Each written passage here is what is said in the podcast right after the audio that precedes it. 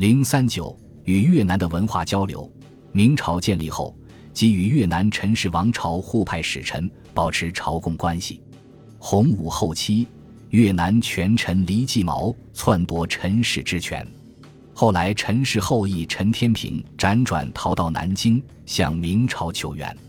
永乐五年，明成祖派张辅率军征伐，俘获黎氏父子，设立交趾布政使司，都指挥使司、按察使司等统治机构。因四百二十八年，黎利率领越南军民起义，反抗明朝的统治。建立黎朝，迁都升龙，史称后黎。后黎朝和明朝始终保持着紧密的联系。郑和七下西洋，宝船队每次必到越南中部战成的新州。中越的经济文化交流非常频繁。越南的风俗习惯和典章制度都受到中国的影响。汉字、汉语在越南的流行与自南的创制。越南自古以来就通用汉字汉语，越南人称汉字为儒字，是读书人使用的字，又称为我们的字。粤语和中国南方福建、广东通行的闽粤语相近，和中国北方通用的汉语有很大的差别。粤语要用汉字表达出来，需要进一步北方化，非常麻烦。在十三、十四世纪，越南于是仿照汉字的结构。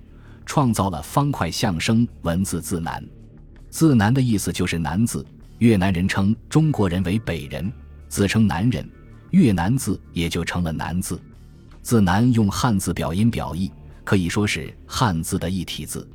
十四世纪时，越南的文人已开始使用这种新的文字进行文学创作。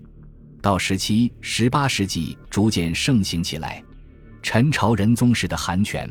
开始使用字南写诗，创立国音诗。黎继毛还曾用字南翻译《尚书》《无益》。不过，字南始终未能取代汉字。越南的文化人仍然坚持学习汉字、汉文，用来进科取士、著书立说。越南的汉诗创作，后黎朝的君主都酷好中国文学。圣宗李浩在一因四百九十五年曾发起诗会。召集全国文人吟诗唱和，他才华横溢，自称骚坛元帅，用汉文写了《琼苑九歌》的诗篇。东阁大学士申仁忠等二十八人群起唱和，称为骚坛二十八宿。此后，越南的汉体诗文创作盛极一时。随着后黎势力的南进，越南南部在十六、十七世纪也开始重视汉学，涌现出阮居真、阮登盛。吴世林等一批精通中国经籍和文学的博识之士。越南的瓷器生产，越南烧造瓷器在后黎朝有了进一步的发展。这个时期的越南古瓷窑大多集中在北部，北宁是著名的陶瓷产地。据说该地主要的陶窑是从老街迁入的中国窑工在一千四百六十五年创建的。北宁烧造的瓷器。受到江西瓷窑的明显影响，十五世纪中叶起已转销国外。越南出产的瓷器品种已相当丰富，有青瓷和各种单色瓷，还有乳色和棕色的二色瓷，以及古蓝器、珐琅蓝瓷等。釉下蓝彩瓷器产品众多，使用的骨料过去一般认为大约来自于中东，但可能也有的来自于中国的云南、江西。中越的医药交流，明代中国和越南的医药学交流更为频繁。越南的医药学家很重视学习中医，中国的医学入门《景岳全书》等医书相继传入越南。越南的名医李有卓在参阅《内经》等中医古籍的基础上，结合自己的实践经验，撰著《海上医学新领》一书，对中越两国医药学的发展做出了贡献。